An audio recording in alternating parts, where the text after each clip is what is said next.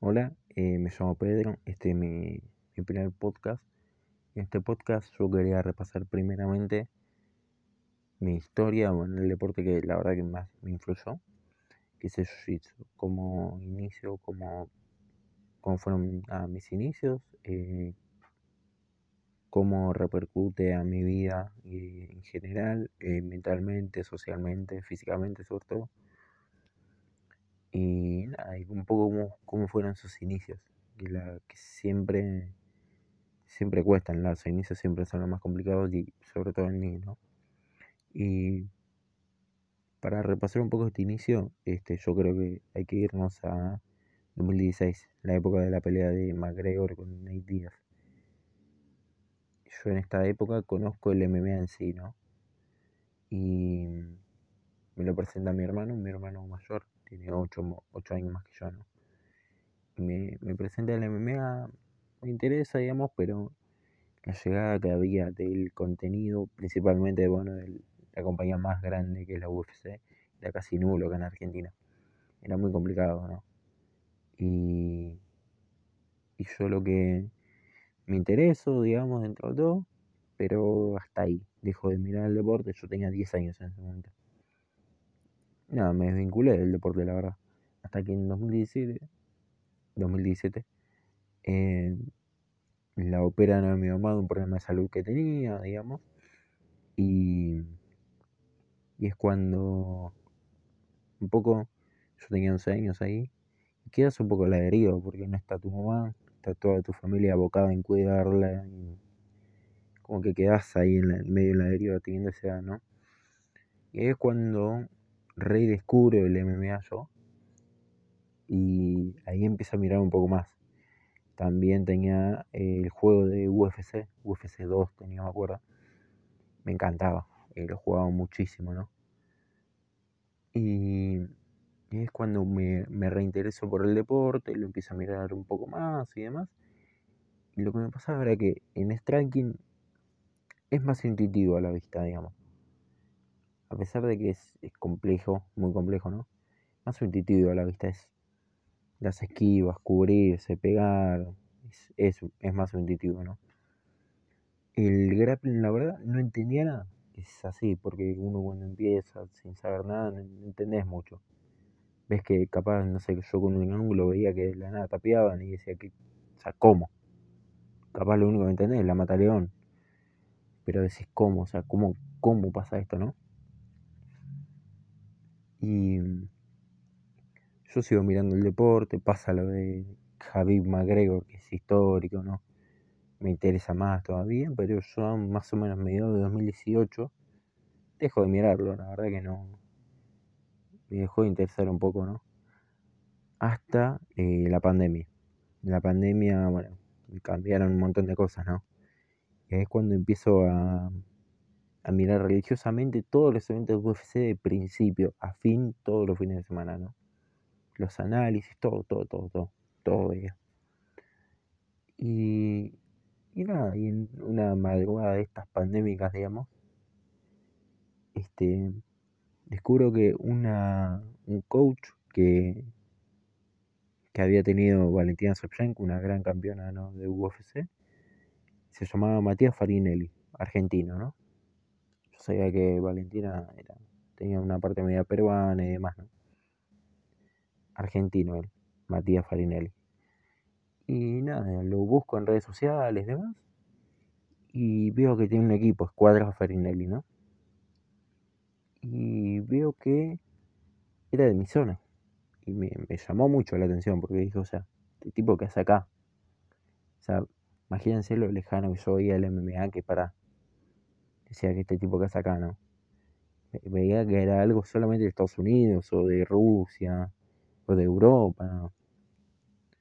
Y, y nada, ahí ya esto a mediados de, 2020, ¿no? O sea, habrá sido junio. Y nada, y yo a raíz de eso veo que como el deporte está acá, dije. O sea, realmente está. Eso me llamó la atención porque dije, está. Y, yo pasaba siempre por, por su academia, por su centro de entrenamiento, pasaba siempre porque hay una gigantografía, o sea, hay un ventanal gigante que tiene el logo de Escuadrón Final y dice Jiu-Jitsu, lucha, eh, Muay Thai, MMA y demás, ¿no? Varios estilos que son los que enseñan hasta el día de hoy todavía, ¿no? Y,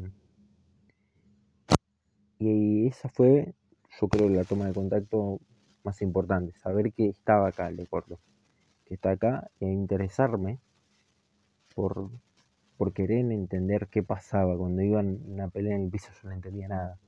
Ahí empiezan mis, mis ganas de, decir, bueno, a ver, ¿qué, ¿qué, pasa acá, no? Y ahí es cuando yo, nada, me intereso, qué sé yo, pero estaban todas estas, estas restricciones de pandemia y demás, y nada, no, no podía hacer nada, la verdad. Y, y un día, en noviembre fue esto, 28 de noviembre empiezo yo. Ese mismo día viene este hermano mío más grande que yo, me dice, che, hablé ya con este Matías Farnelli, me dice. Hoy voy a probar una clase de Jiu-Jitsu, ¿querés venir conmigo? Me dice dentro de todo cercano el lugar, a unos 15 minutos de donde vivo yo, ¿no? Y, y bueno, o sea, la dudé, la dudé mucho, la verdad, porque yo soy muy cagón y dije, o sea, ¿qué, qué onda? ¿Qué, ¿Qué me va a pasar, no? Y la dudé, la pensé mucho, pero dije, bueno, vamos, vamos a mandarle, vamos a mandarle nomás. Y me mando. Eh, yo para esto tenía 14 años, en un mes cumplía 15. Y yo, bueno, vamos, ya está. Y estaba ahí, ya llego al lugar, todo. Para mi sorpresa, la clase no la da Mati, la da Luis. Eh, también, eh, profe, el profe de Jiu-Jitsu de que es hasta el día de hoy mi profe, ¿no? Y hago la primera clase y la verdad que quedo maravillado. Eh, me encanta la primera clase. Y me acuerdo de Kimura desde la guardia y americana de 100 kilos, súper básicos, o sea, movimientos básicos de la, del, del deporte. Pero en su momento me acuerdo que lo pensé como, o sea, estoy, estoy haciendo realmente lo que veían tan lejano, lo que yo veía tan lejano en la UFC, o sea, que hasta el día de hoy, ahora ya sabiendo más, digo, sí, es muy lejano, realmente, ¿no? Por velocidad, eh, timing, fuerza, precisión, muchas cuestiones que después te vas dando cuenta. En su momento decís, no es tan lejano, digamos, porque, porque básicamente es, es eso. Entonces, eh, sabía, sabía ser un americano y era el decir, puedo sacar un hombro ahora, ¿entendés? Como con Kimura lo mismo. Y, y nada, y yo empiezo en el deporte, pesaba casi 80 kilos, habré llegado a pesar en esa época. Y, y nada, y eh, socialmente muy mal, como yo creo que todo el mundo en esa época de pandemia, este, en la que habíamos estado tan encerrados, eh, socialmente muy mal. Eh, me habían pasado un par de cosas también en pandemia, había, conocido gente incluso y demás, pero no era lo mismo. Y para mi sorpresa en esa clase, me, me doy cuenta que la mayoría de compañeros no tenían mi edad, o sea, eran todos más grandes que yo. Eh, por bastante, o sea, no, una cuestión de, no sé, 20 largos, 30 y algo de años, ¿entendés? Y, y en su momento obviamente me choca, me chocó porque dije, o sea, ¿qué, qué hago acá? O sea, por una parte decía, ¿qué hago acá? O sea, es toda gente bastante más grande que yo, ¿qué hago acá, no? Y, y nada, y y es cuando empiezo. Y. A ver. Yo creo que el, punto más complicado de mi, mi inicio fue la adaptación grupal a nivel social. A mí me costó mucho la adaptación a nivel social porque la verdad soy muy tímido. No por mis compañeros, al contrario. O sea, mis compañeros siempre me recibieron y me apadrinaron al 100%. Eh, también por esta diferencia de edad, yo creo, ¿no? Me habrán visto que realmente puedo ser hijo de algunos de ellos. Y siempre me apadrinaron y eso me daba un poco confianza, ¿no? Eh, me, daba confianza porque yo decía, loco, o sea, eh, ponerle cualquier cosa que mínima que hacía bien, me la recontra festejaba y era como, un pibe sin confianza de 15 años, de la nada se da cuenta que puede empezar a hacer bien las cosas, es un break mental muy grande, ¿no? Es algo que, mentalmente te cambia, te cambia mucho y decís, bueno, sirvo para algo, realmente, pensás eso, ¿no? O sea, sirvo para algo, decís. Y también eh, físicamente, bueno, los cambios obviamente empiezan a aparecer rápido, pero, pero me costó mucho adaptarme a la intensidad de las clases, eh, porque yo no estaba acostumbrado a la actividad física, ya en el resto de mi vida no estaba acostumbrado, más después de la pandemia, Entonces, eh, también me dio una motivación muy grande porque era un reto nuevo en mi vida, ¿no? Era comenzar en algo de totalmente cero, que siempre da miedo al principio, es así, da miedo. Empezar de cero en algo da miedo. Porque decís, puedo pasar vergüenza, puedo pasar esto, lo otro, ¿no? Pero yo decía, bueno, no importa, vamos. Fue, fue de las pocas cosas que me animé a decir, no importa, vamos. Y le, le metí, le metí es hasta el día de hoy que la verdad que no me arrepiento de absolutamente nada. Lo mejor que pude haber hecho, ¿no? Este. Y por esa, por esa, por estas cuestiones, la verdad que mi adaptación, más allá de mis limitaciones, fue, fue más fácil. Pudo, siempre digo, pudo haber sido muchísimo más complicada, pero mis compañeros me la facilitaron toda, toda la adaptación, la verdad. También, este, Después, bueno, nos mudamos de academia y demás, mucho más cerca de mi casa, seis cuadras de mi casa, la verdad que es un lujo eso para mí. Y eso me facilitó, eh, también me facilitó mucho empezar a empezar y seguir entrenando todo con mi hermano. Iba iba, venía, hacía todo con mi hermano. Y otro punto, la verdad que siempre me ayudó, mi adaptación fueron los torneos. Este, el que empieza a competir es mi hermano. En, marzo de 2021 compite por primera vez. Y más allá de los resultados y todo, siempre, siempre me llevé un poco, eh, de cada torneo siempre me iba adaptando un poco más. Me costó muchísimo la adaptación. Mi hermano se adaptó muy rápido comparado conmigo, ¿no? Y y ya en ese primer torneo me, gustó mucho el grupo. Me, ya me, dije, o sea, me caían bien, digamos. Algo, ya por algo se empieza, ¿no? Y, y después nada, algunos viajes cortos a Capital Federal, o sea, no, no muy largos, ¿no? Pero yo también ayudan. Todos esos viajes, habrán sido tres viajes, creo que hicimos, ayudan muchísimo para, para, para adaptarte, para ir conociendo al grupo, más allá del entrenamiento, porque la verdad que muchísimas veces es que compartís una hora y listo. Y no sé, los cinco minutos previos cuando te cambiás, los cinco minutos posteriores o cuando te terminas de cambiar. O sea, es así. Son diez minutos humanos y una hora de entrenamiento. O sea, es súper distinto, ¿no? Y tener todos, todos estos viajes, la verdad que cambia. Este, y también, bueno, este, retomando eh, un poco a lo que había dicho, ¿no?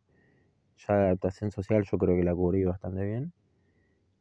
Y la adaptación técnica, digamos, por el, sí, por decirlo de alguna forma, ¿no? La intensidad de clase. Me costó muchísimo. Yo creo que fue lo que más me costó. No, no tanto en tiempo, pero me costó mucho a mí porque, por ejemplo, el rol con, los hombros, el rol de lucha, digamos, como le hizo a la gente, costó la vida, la vida entera. Y cuando empecé a luchar también fue una locura para mí, porque era, eran cinco minutos en los que no sabía qué hacer. Lo único que sabía era un pasaje de guardia que encima me acuerdo que me lo olvidaba a veces, y americana, de 100 kilos. Era lo único que sabía hacer, ¿no? Y en su momento decís, ¿qué, ¿qué, hago acá? O sea, cuando estás ahí, ¿qué hago acá? Ahí, ahí es cuando muchísima gente abandona. Porque dice, ¿qué, ¿qué hago acá? ¿Qué hago acá, loco? No, chau, yo me voy de acá. Y son cinco minutos en los que no sabes qué hacer. realmente no sabes qué hacer. Y y nada, y fue aguantar, la verdad que fue aguantar, ponerle muchísima voluntad, muchísimas ganas y decir, bueno, no importa, vamos, a seguir, vamos para adelante, me gusta, me está gustando, ¿no? Y la verdad que yo un poco para, para cerrar varios consejos que es, este, a ver, que empiecen el deporte, que obviamente que empiecen, que no le tengan miedo a esto se lo dice a alguien que les puede decir que les cambió la vida, que le dio una razón de, vivir directamente este deporte, ¿no? Y que, que ya un año, un año y medio después prácticamente, puede ser que lo hace muy feliz, que, que capaz un día estoy tirado y, digo, no, loco, me, me tengo que entrenar, listo, vamos. Voy y entreno y me levanto y en ese momento reseteas cassette, ¿no? Eh, y, también eh, el deporte, este deporte sobre todo, te obliga a sacar tu ego, a no tener ego. Si vos, si vos tenés ego, no vas a llegar lejos. Y es algo que, mentalmente te, te, va a ayudar. Sacarte ese ego por una hora al menos, te va a ayudar y te ayuda muchísimo porque te das cuenta que muchas cosas en la vida son relativas. Un día vas a ser el mejor, un día vas a ser el peor, es así. Un día te va a definir el peor. Y es algo que no... Que, que, te vas a ir dando cuenta con el tiempo, que te va a frustrar, lo que sea, pero te sirve muchísimo, ¿no? Y, y nada, y también escuchar mucho, escuchar mucho lo que dicen lo que te dicen los otros, aunque hay veces que te pueden llegar a decir hasta, hasta cuestiones que se contradicen, escuchás las dos, porque escuchás y usás las dos, porque capaz hay uno que te gusta más que la otra y lo vas a terminar usando toda tu vida, toda tu vida, capaz no, eh, capaz hasta fuera del ámbito deportivo, tu vida en general, ¿no? Así que nada, eso. Yo creo que, que ya podemos concluir con todo este tema. Quizás me explayé un poco de más, pero, pero me, parecía, me parecían dos temas que se podían conectar este, mis inicios y cómo me fue cambiando a mí el deporte, ¿no? Cómo pasé de, de ese nada a, bueno, a la actualidad que, que han cambiado muchísimo las cosas. Es un deporte muy lindo que te va a ayudar a conocer a muchísima gente, lo recomiendo infinidades, ¿no? Pero que mentalmente te va a endurecer. Así que nada, es. Muchas gracias por escuchar y nada. Muchas gracias por el espacio. Chao.